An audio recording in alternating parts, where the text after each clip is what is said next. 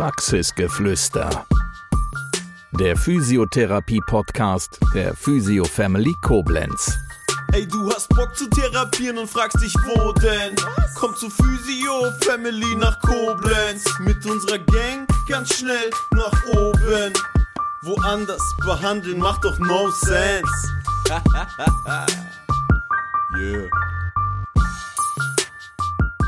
Praxisgeflüster geht in die nächste Runde. Heute vor der Kamera und vor dem Mikrofon unser Gast Philipp. Als Gastgeber dabei der Chris und äh, ja, ich Andreas und wie immer hinter diesen ganzen technischen Apparaturen sitzt natürlich der Dennis. Thema soll heute sein, ähm, ja, Positionierung von Gesundheitsstudios und da haben wir einen absoluten Fachmann da, sagte schon, es ist der Philipp. Ähm, Philipp, stell dich doch mal kurz vor, wer du bist, wo du herkommst, ja, und warum ich dich als Fachmann bezeichnet habe. Ja, erstmal vielen Dank für die Einladung. Ähm, mein Name ist Philipp Hamloch. Ich bin Chefredakteur des Fachmagazins Training, Therapie und Digitalisierung, kurz TT Digi. Uns gibt's äh, seit 2020, kurz vor Corona. Es gibt aber auch eine längere Vorgeschichte. Also wir äh, kennen die Branche alle, haben aber damals quasi den Neustart gewagt mit einer neuen Ausrichtung. Das äh, sieht man ja auch im Namen, dass wir gesagt haben, Training und Therapie wachsen immer mehr zusammen in Verbindung mit Digitalisierung. Das heißt, wir sprechen eine doppelte Zielgruppe an. Das sind zum einen unternehmerisch orientierte Betreiber von größeren Physiotherapiepraxen und auf der anderen Seite Betreiber von gesundheitsorientierten Fitnessstudios.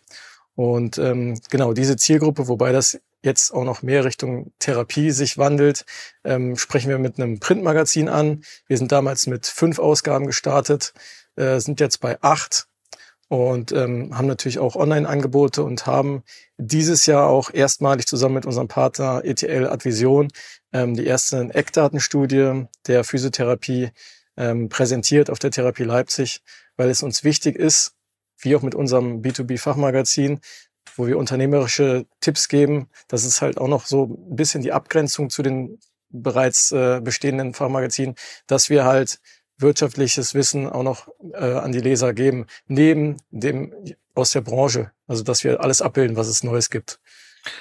Du sagtest TD Digi. Das heißt, TT steht für Training und Therapie. Und äh, das alles auch in digitaler Form. Ja, genau. Also äh, beide, beide Bereiche digitalisieren sich ja im Moment, was durch Corona auch nochmal beschleunigt wurde. Ich würde sagen, die Fitnessbranche ist da ein bisschen weiter als die Therapiebranche, auch ein bisschen professioneller. Aber ähm, das ist natürlich auch ein wichtiges Thema, wie auch in anderen Bereichen, aber auch in den beiden Bereichen, ja. Und genau diese Verschmelzung, dieses Zusammenbringen von Training und Therapie, das soll natürlich ein großer Bestandteil unseres heutigen Talks, unseres heutigen Zusammentreffens äh, sein.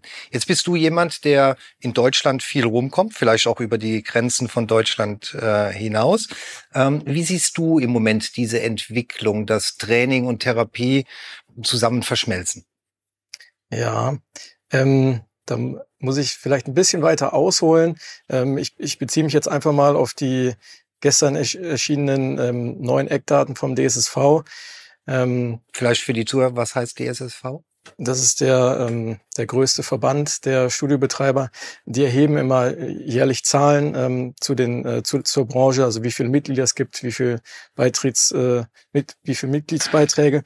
Und ähm, da ist halt zu erkennen, dass es immer noch im Vergleich zur vor-Corona-Zeit ein Defizit gibt von einer Million Mitgliedern, auch wenn das wächst, aber es wächst aber langsam. Und das vor allem, wie halt auch schon vor Corona, das Wachstum, beziehungsweise wer nicht so hart getroffen ist, das sind Discounter und, und Ketten. Und ähm, man sieht halt einen Trend, dass halt alle die, die in der Mitte positioniert sind, immer mehr Probleme bekommen. Wenn ich kurz unterbrechen darf. Also, seit Corona haben sich eine Million Menschen äh, sind aus dem Fitnessstudio aus dem Vertrag ausgetreten. Ist das richtig? Die, das ist noch die Differenz, ja. Okay. Also es sind mehr ausgetreten, es fehlen aber noch eine Million zum Stand von, von vor Corona. Also es, es fehlen eine Million. Okay. Und der Trend war gewesen, oder die Erhebung hat ergeben, dass äh, es die Ketten und die Low Prices weniger getroffen hat. Genau. Also deswegen, das ist halt auch unsere These, dass im Discount-Bereich beziehungsweise bei den Ketten und dem Premium-Bereich, dass man da gut aufgestellt ist, aber dass die, die in der Mitte sind, definitiv eine Positionierung brauchen. Und da gibt es eigentlich nur die sinnvolle Positionierung in Richtung Gesundheit. Mhm. Du sagtest gerade, die Low Prices sind gut aufgestellt. Was meinst du mit gut aufgestellt? Die sind gut aufgestellt, dieses, dieses Minus noch zu verkraften oder wie, wiefern sind die gut aufgestellt? Ich sag mal, diesen Bedarf an Fitness, den wird es immer geben. Aber wenn man halt äh, ja einen Bedarf an Gesundheitsleistungen will, dann muss man sich halt woanders orientieren. Und das können dann halt wiederum Gesundheitsanbieter liefern. Das ist die Chance für die, die genau dazwischen äh, liegen. Ja.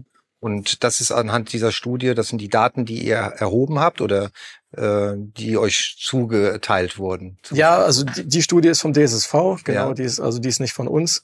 Ähm, genau, was wir nur gemacht haben in diesem Jahr ist, dass wir uns mal den, den Physiotherapiemarkt angeguckt haben. Wie sieht der eigentlich aus?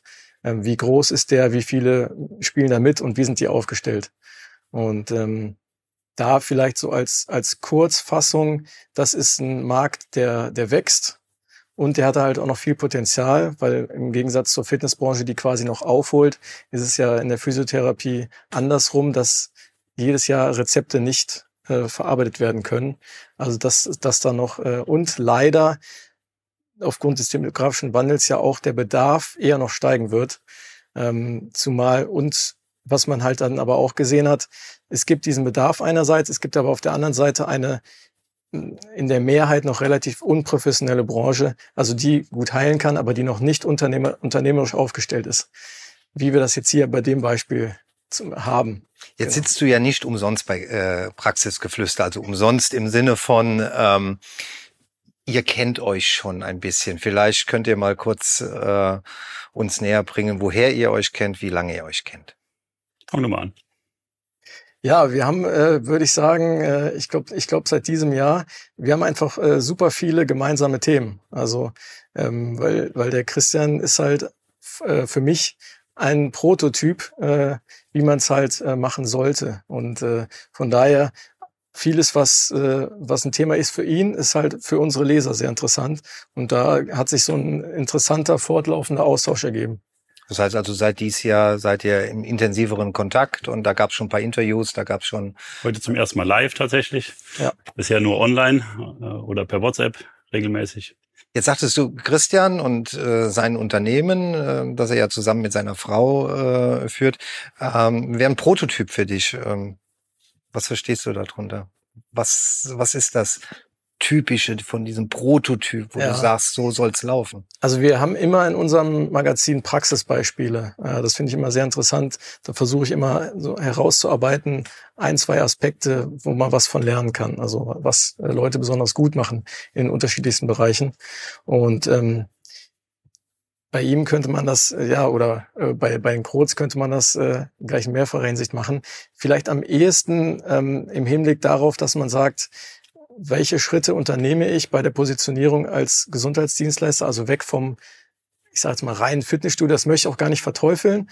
Ähm, das hat seine Berechtigung, wie gesagt, aber äh, wenn ich halt diese Schritte mache, dann verändere ich mein Angebot und ähm, verändere die Zielgruppe. Und ähm, ich kann das machen als Gesundheitsstudio oder ich gehe, sage ich mal, noch einen Schritt weiter und äh, binde halt noch eine Physiotherapiepraxis an. So, und das äh, ist ja hier passiert und das ist ja auch ein, ein großes, spannendes Projekt, was wächst, was funktioniert.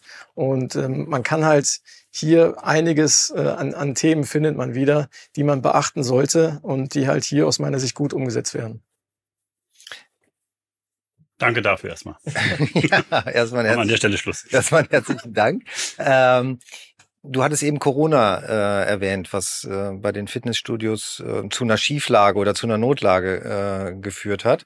Letztendlich war Corona auch äh, der Zeitpunkt oder vielleicht auch der Auslöser, als äh, das mit der Physio im Bereich der Fitness Family äh, Fahrt aufgenommen mhm. hat. Ne? Also interessanterweise ist all das, was er jetzt gerade beschrieben hat, äh, nämlich dieses Positionierungsthema und dass die Mitte wegbricht, ähm, das hatte ich schon vor Corona so im Gespür, habe es aber mit Corona eigentlich auch angefangen, äh, in der Art in die Welt hinaus zu besaunen, zumindest in die, in die äh, Welt der Fitnessstudio-Inhaber, dass ich gesagt habe, Leute, wir können es so nicht weitermachen. Wir können nicht weiter von allem ein bisschen anbieten, ein bisschen Sauna, ein bisschen Kurse, ein bisschen Getränke, ein bisschen Ernährungsberatung, äh, sondern wir müssen Spezialist in einer dieser Sachen ähm, werden. Ich vergleiche das immer ganz gern mit einem Restaurant. Die wenigsten essen gerne da, wo es mexikanisch, spanisch, italienisch und sonst noch irgendwas gibt, Burger, weil man weiß ganz genau, in der Regel schmeckt nur eins davon, der Rest wird wahrscheinlich äh, mehr oder weniger zusammengepanscht sein. Und äh, genauso sehe ich das in der Fitnessbranche auch.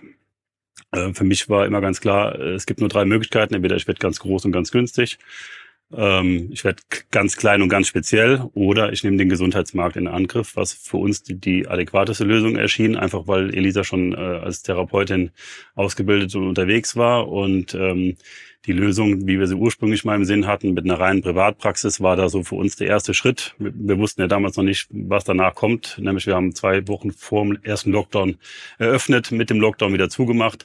Und alle Gedankengänge, die uns jetzt auch hier dann endlich, äh, letztendlich final zusammengeführt haben, sind ja erst quasi während Corona entstanden, die diese ganzen Gedanken, die ich vorher schon so ansatzweise hatte, eigentlich massiv untermauert und intensiviert haben.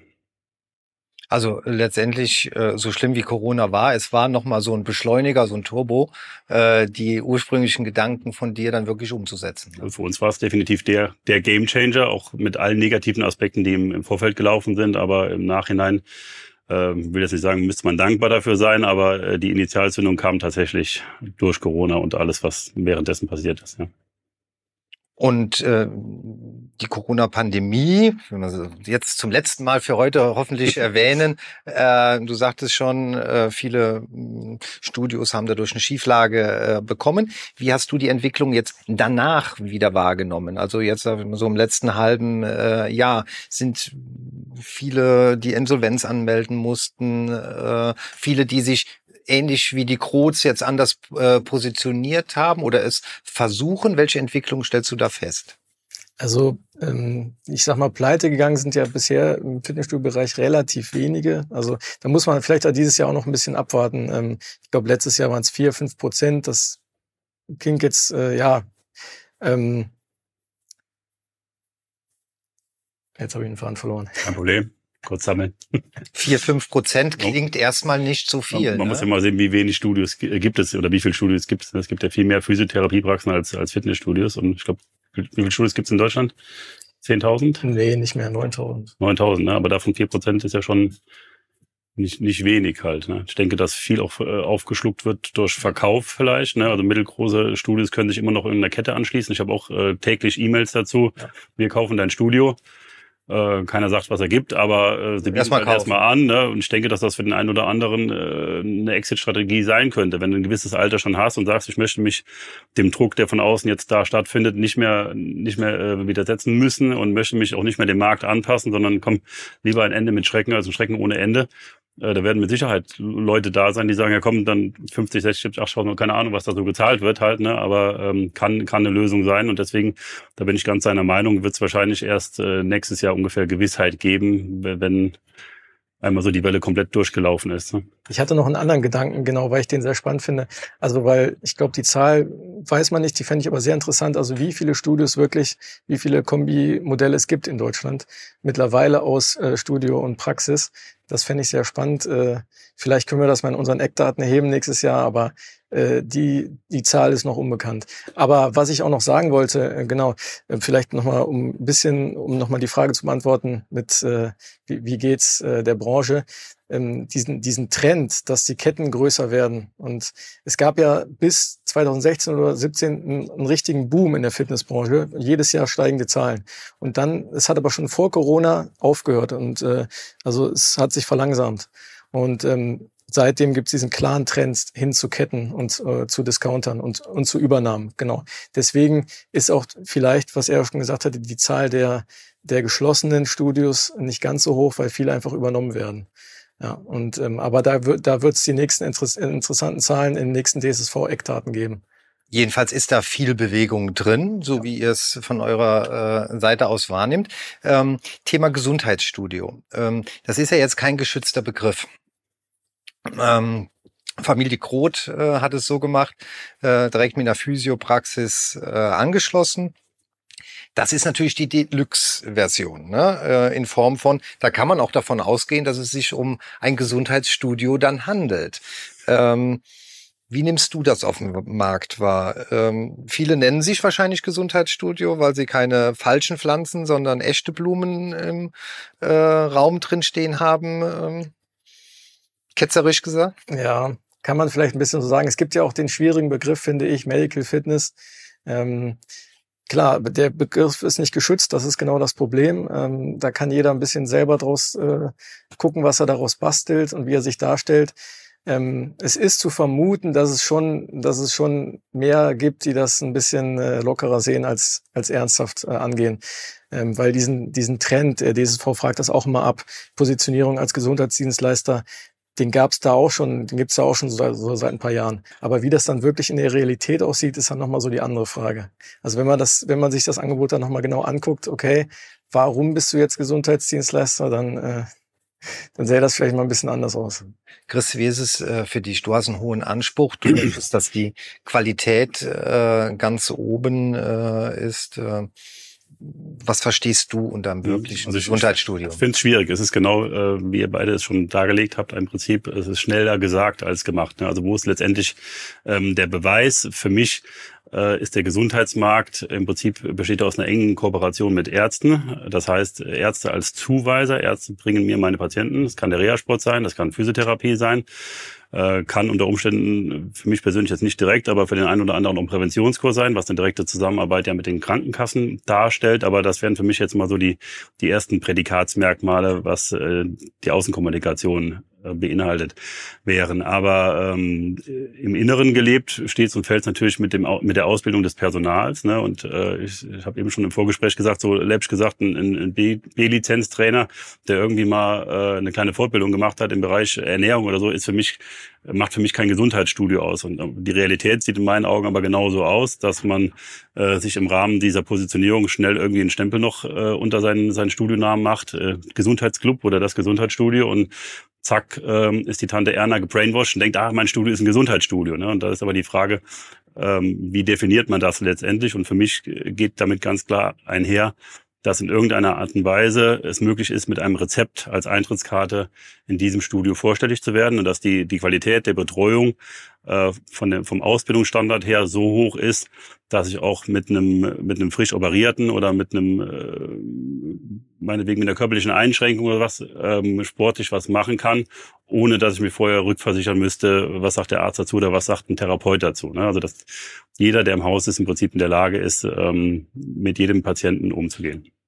Das wäre bei einer 1 zu 1 Betreuung oder in Kleingruppen, aber allein auf der Trainingsfläche. Ne? Also ich sag mal, äh, allein diesen Luxus, dieses Prädikat äh, zu haben, dass auf der Trainingsfläche äh, Physiotherapeuten oder äh, Sportlehrer äh, sind, die äh, korrigieren, die die Tipps geben, die als erster Ansprechpartner zur Verfügung stehen, ist natürlich vom Qualitätslevel her schon enorm hoch. Ne? Und dann kann man auch, glaube ich, aus meiner Meinung äh, nach äh, von einem Gesundheitsstudio sprechen. Würde ich so unterschreiben, ja. Ja, zumal es halt, wie gesagt, leider auch in Deutschland keine Standards gibt für die Ausbildungsqualität von Fitnesstrainern.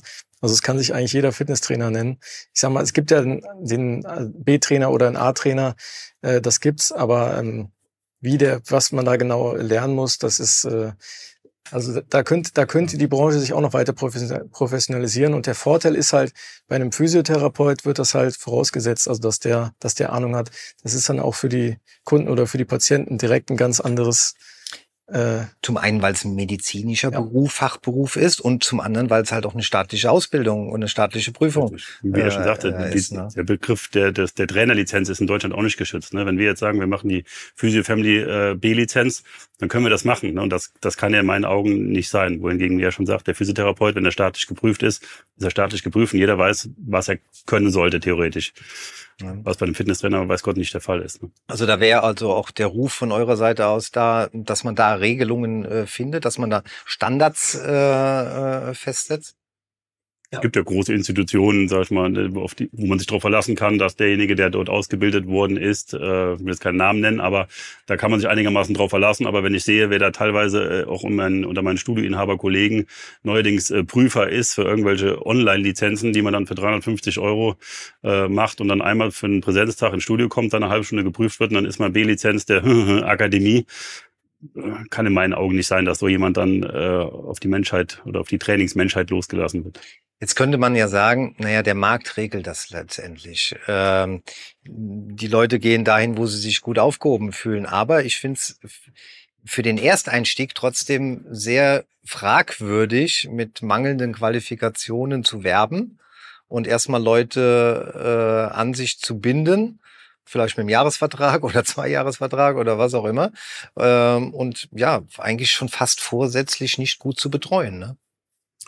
Das ist das Problem, dass, dass das Fitnessstudio pauschal, sag ich jetzt Mugibude genannt, erstmal für den objektiven Neueinsteiger nicht zu differenzieren ist. Auch wenn vielleicht irgendwo das Thema Gesundheit im, im Namen auftaucht, äh, kann er ja erstmal nicht die Qualitätsmerkmale unterscheiden, wenn er neu ist äh, in der Branche. Ne? Und da fände ich es einfach wichtig, dass man das irgendwie nach außen äh, kenntlich macht, äh, muss jetzt nicht ein TÜV-Siegel sein, aber irgendein Prädikat, was ausweist, ähm, dass der, dass das Thema Medical Fitness oder Gesundheitsstudio äh, ganz bewusst dort platziert worden ist und auch richtig äh, platziert worden ist. Was man vielleicht noch als Ergänzung sagen kann, der DSSV erhebt immer nur die Zahlen von Mitgliedern in Fitnessstudios, also in gewerblichen Fitnessstudios. Es gibt ja auch Mitglieder ähm, in Vereinsstudios und, oder im, äh, als Selbstzahler äh, in Therapiepraxen. Also da kommen noch ein paar dazu. Aber die Frage ist halt auch, ob der Markt wirklich im Moment Angebote hat für alle. Also gerade, sag ich mal, für, eine, für die ältere Zielgruppe. Wir haben ja einen demografischen Wandel um die halt ins Studio zu locken.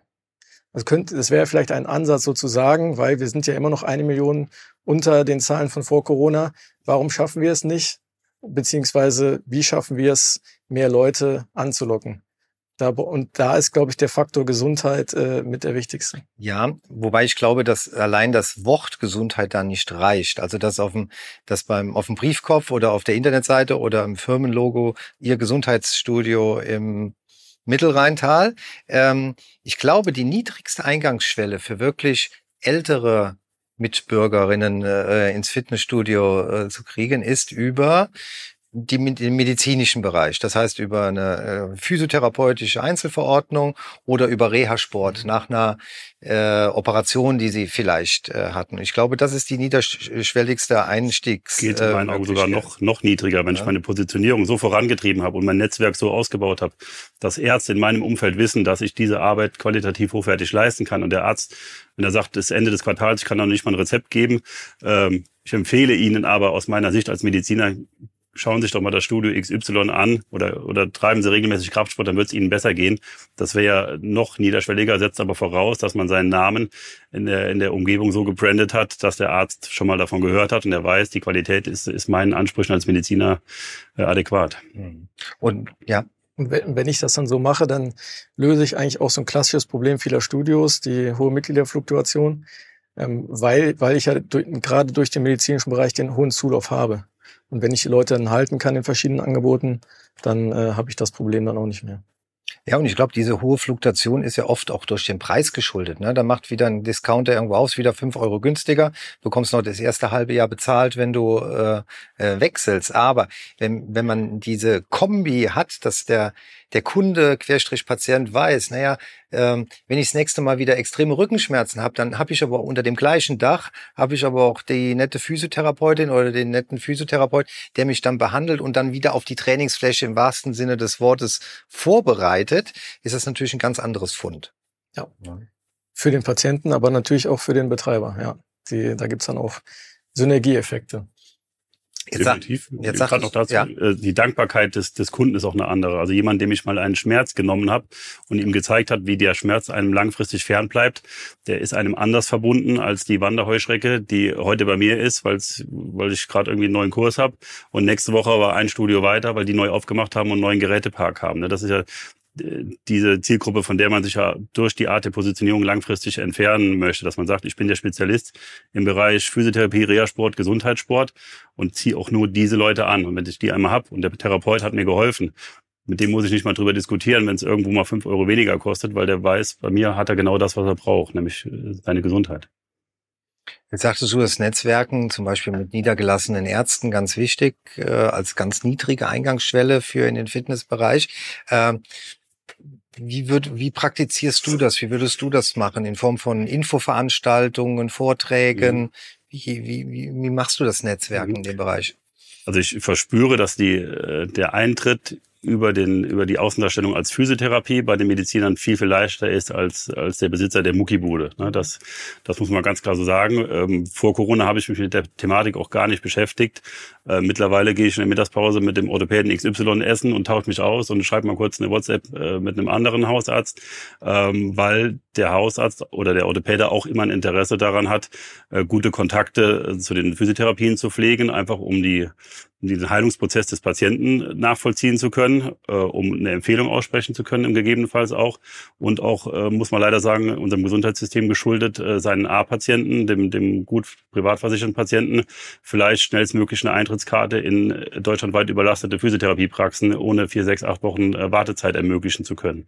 Und äh, wie wir das machen, letztendlich, äh, wir suchen einen Erstkontakt, stellen uns kurz vor. Viele von denen kennen wir schon über den Reha-Sport, weil wir in der Reha-Sport-Software nachvollziehen können, wer sind denn die Zuweiser Ärzte, die uns regelmäßig Reha-Sportpatienten schicken und stellen uns da jetzt einfach als Physiotherapie vor. In der Regel mit einem, mit einem kleinen Präsentkopf für die Anmeldedamen, mit einem kleinen Anschreiben dazu. Ähm, Thema Podcast. Den einen oder anderen hatten wir schon mal bei uns zu Gast, ähm, das auch immer ein, schöner Opener ist, weil der gemeine Mediziner auch gerne über das redet, äh, was er, was er gut macht. Das ist, funktioniert auch immer ganz gut. Und so haben wir das einfach sukzessive erweitert. Aber alles über die Eintrittskarte Physiotherapie. Deswegen kann ich zum Thema, wie mache ich das als Fitnessstudio, außer probier's, nicht viel sagen.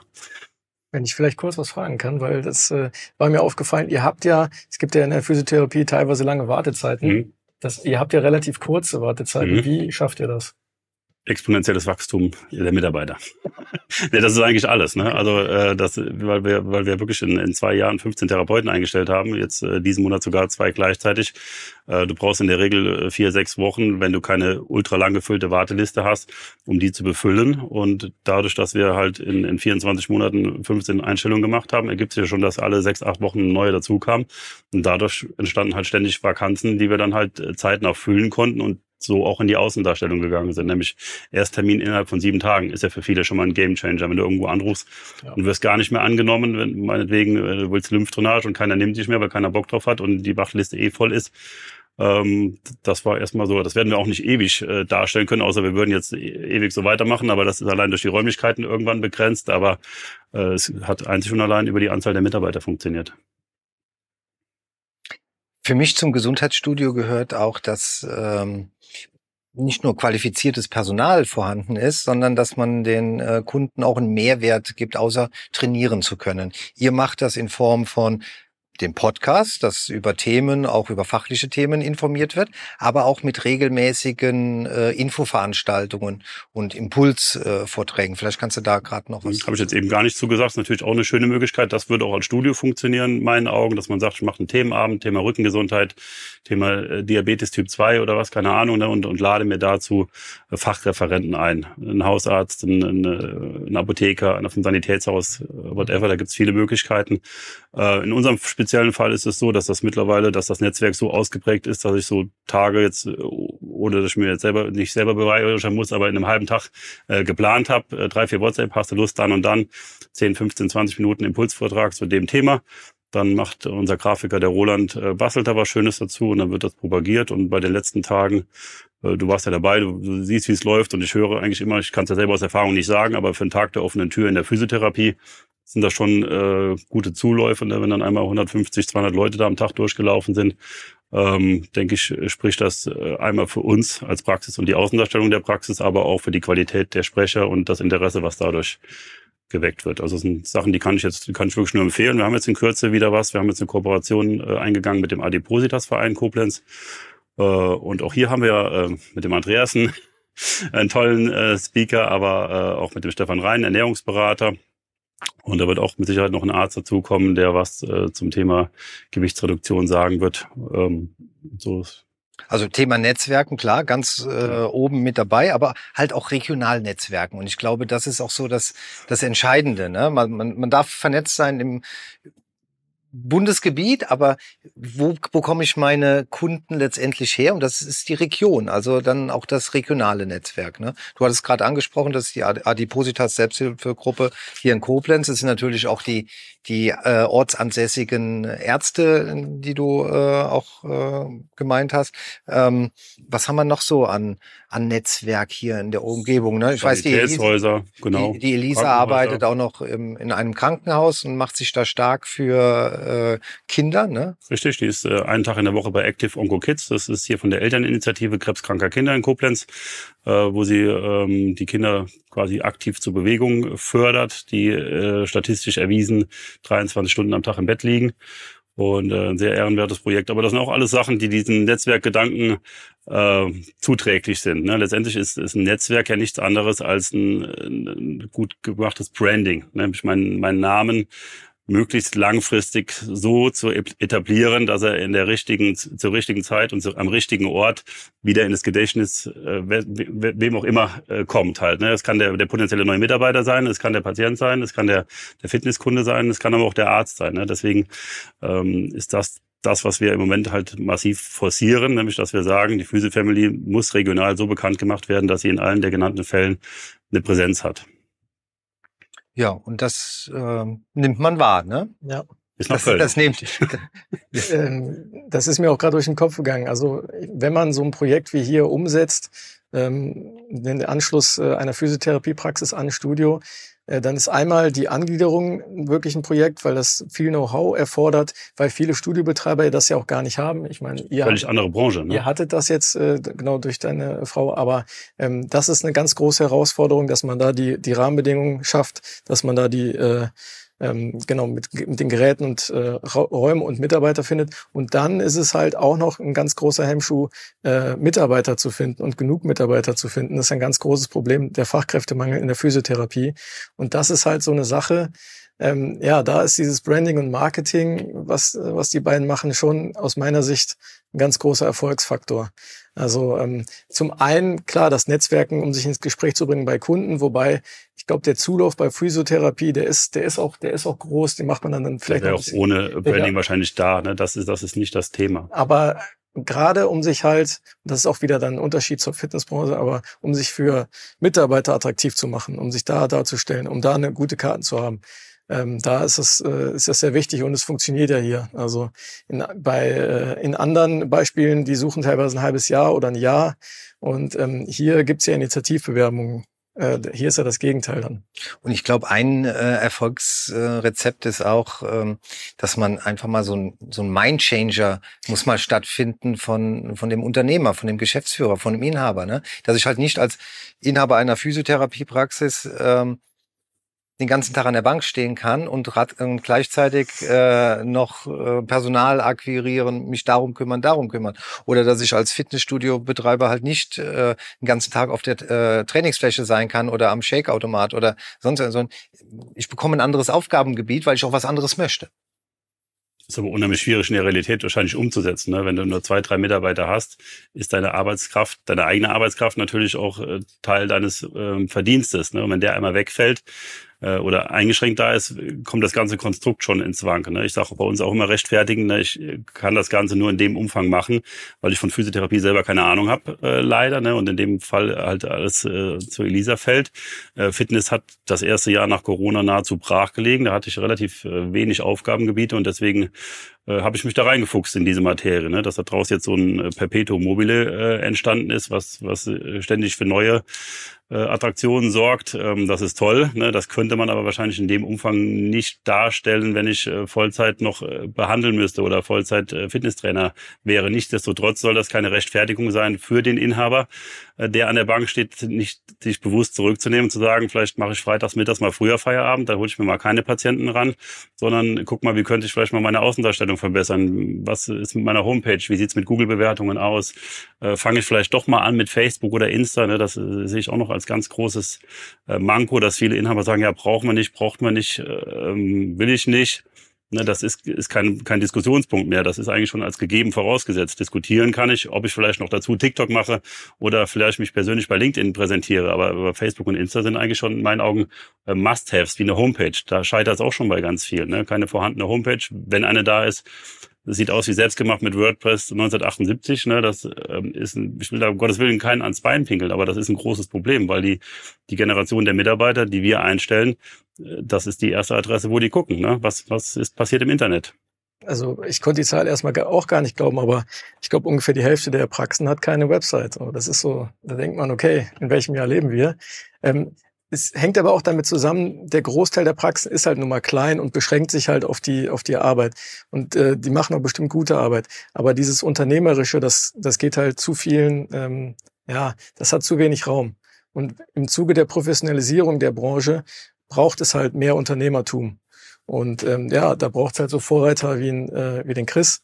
Ähm, oder man, äh, unser Magazin begleitet ja auch äh, Leute auf dem Weg, ähm, aber da geht es auf jeden Fall hin in die Richtung. Und man kann ja auch, ein, man muss ja nicht alles selber machen, man kann ja auch einiges auslagern und man muss ja auch nicht ähm, das so in dem Umfang machen wie ihr, aber man, man muss zumindest, sollte man zumindest mal anfangen. Ähm, weil, wie gesagt, der Kampf um die Fachkräfte, der ist äh, stark um den Brückenschlag gerade mal zur Fitnessbranche zu, zu finden. Ne? Da war es ja jahrelang nichts anderes. Der, der Studioinhaber war in der Regel äh, ehemaliger Leistungsbodybuilder, hat selber äh, die ganze Tag Trainingspläne gemacht, hat zwischendurch selber trainiert, hat zwei Shakes gemixt, hat abends kurz aufgeräumt und ist wieder rausgegangen. Und der Rest lief von alleine im Prinzip, weil man auch kein Zusatzangebot äh, bringen müsst, musste. Heute sind die, die äh, Studioleiter oder CEOs von, von Ketten sehen meistens nicht mehr so aus, als würden sie irgendwann mal ein Gewicht äh, berühren, sondern das sind Zahlenmenschen, die im Prinzip nichts anderes machen, als äh, zu Kontrollen, äh, Aufgaben zu verteilen und sich um die Positionierung zu kümmern. Ne? Und äh, das kann man im Prinzip schon äh, als Lernmoment aus der Physiotherapie vielleicht mitnehmen. Das ist ja wahrscheinlich auch genau das, wo ich es äh, gesehen habe, dass das nicht mehr funktioniert, dass ich mich nicht mehr acht Stunden am Tag auf die Trainingsfläche stellen kann, sondern dass ich das Ganze äh, mal eine Nummer größer betrachten muss. Ne? Wie kann man das Ganze so nach außen transportieren, dass ich mich für Mitglieder, für Patienten, aber hauptsächlich halt für Mitarbeiter interessant mache. Ja, interessant machen. Das ist eigentlich ein schönes äh, Stichwort. So seid ihr aufeinander aufmerksam äh, geworden. Heute der erste physische äh, Kontakt. Ich hoffe, du bist nicht enttäuscht. Nein, im Gegenteil. Ja, wenn wir nochmal zusammenfassen, Gesundheitsstudio, Positionierung Gesundheitsstudio. Also ich habe rausgehört, zum einen die Forderung ganz klar, es muss eine Regel oder sollte eine Regelung geben, wann darf sich ein Studio auch Gesundheitsstudio äh, nennen. Es sollte transparent nach außen sein. Was, was würde ein Gesundheitsstudio von einem äh, anderen Fitnessstudio oder von der Muckibude unterscheiden, dass es da Zertifikate, Regeln, Stempeln, was auch immer äh, gibt, damit man als äh, unbedarfter Kunde auch das transparent erkennen kann. Mhm. Äh, zum anderen erleben wir an der Familie Groth, wie es laufen kann, diese Verzahnung, Verschmelzung von Physiotherapie und äh, Fitnessstudio, dass es dann auch wirklich ein gelebtes äh, Gesundheitsstudio ist. Und der dritte Punkt, was muss man machen, äh, damit dieses Gesundheitsstudio auch Zulauf findet. Das heißt regionales Netzwerken, überregionales äh, Netzwerken und ja, dem, dem Kunden auch einen Mehrwert anbieten in Form von Vorträgen, in Form von Ernährungsberatung vielleicht noch zusätzlich äh, dabei. Also ich glaube, da sind nach oben wenig gedankliche Grenzen gesetzt. Ja, vielleicht auch noch so die Professionalisierung der, der Physiobranche, genau, vielleicht kann man das noch so dazu nehmen. Und ähm, ja, ich, ich äh, die beiden beraten ja, ihr, ihr beratet ja auch gerne. Also wenn man auch. sich, wenn man sich neben vielen anderen Sachen, wenn man sich da Tipps holen will, was man da beachten muss, ja, dann hat man da in euch gute Ansprechpartner. Genau, also Coaching ist ja so ein bisschen so ein Zeithassel bei uns geworden. Ne? Das macht uns wirklich Freude, weil wir aber auch sehen, dass der Bedarf da ist. Also wer als, als Praxisinhaber gerne wissen möchte, was wir machen. Das finde ich immer ganz wichtig im Coaching-Bereich, dass man auch irgendwie Nachweis hat, dass man das schon mal selber gemacht hat und dass es auch funktioniert. Ne? Im Gegensatz zu den ganzen äh, Online-Coaches, die da so aufploppen, wo du das Gefühl hast, so keiner von denen hat jeweils das wirklich praktiziert, was er, was er predigt, ähm, können wir halt anhand unserer eigenen Erfahrungen darlegen, äh, wann wir was wie gemacht haben, was funktioniert hat, was nicht funktioniert hat. Da kann man uns gerne jederzeit äh, zu ansprechen. Zum Thema Implementierung einer Physiotherapie im Fitnessstudio können wir auch was sagen. Ähm, allerdings allerdings nicht in Form von Coaching, sondern eher in Form von praktischen Tipps, dass man mal die Grundlagen äh, dafür mitnehmen kann. Aber da sind wir gerne jederzeit offen. Äh, Facebook, Insta, äh, LinkedIn vor allen Dingen. Äh, wer da Interesse hat, einfach melden. Und so sagen wir von Praxisgeflüster vor und hinter den Kameras und Mikrofonen herzlichen Dank, lieber Philipp, dass du heute unser Gast warst. Und äh, ich denke, ich spreche für alle, wenn ich sage, wir freuen uns auf ein baldiges Wiedersehen. Gerne. So machen wir Vielen das. Dank. Das war Praxisgeflüster, der Physiotherapie-Podcast der Physio Family Koblenz. Bis zum nächsten Mal. Wir freuen uns, wenn du auch dann wieder gespannt zuhörst. Ey, du hast Bock zu therapieren und fragst dich, wo denn? Komm zu Physio Family nach Koblenz. Mit unserer Gang ganz schnell nach oben. Woanders behandeln macht doch no sense. Yeah.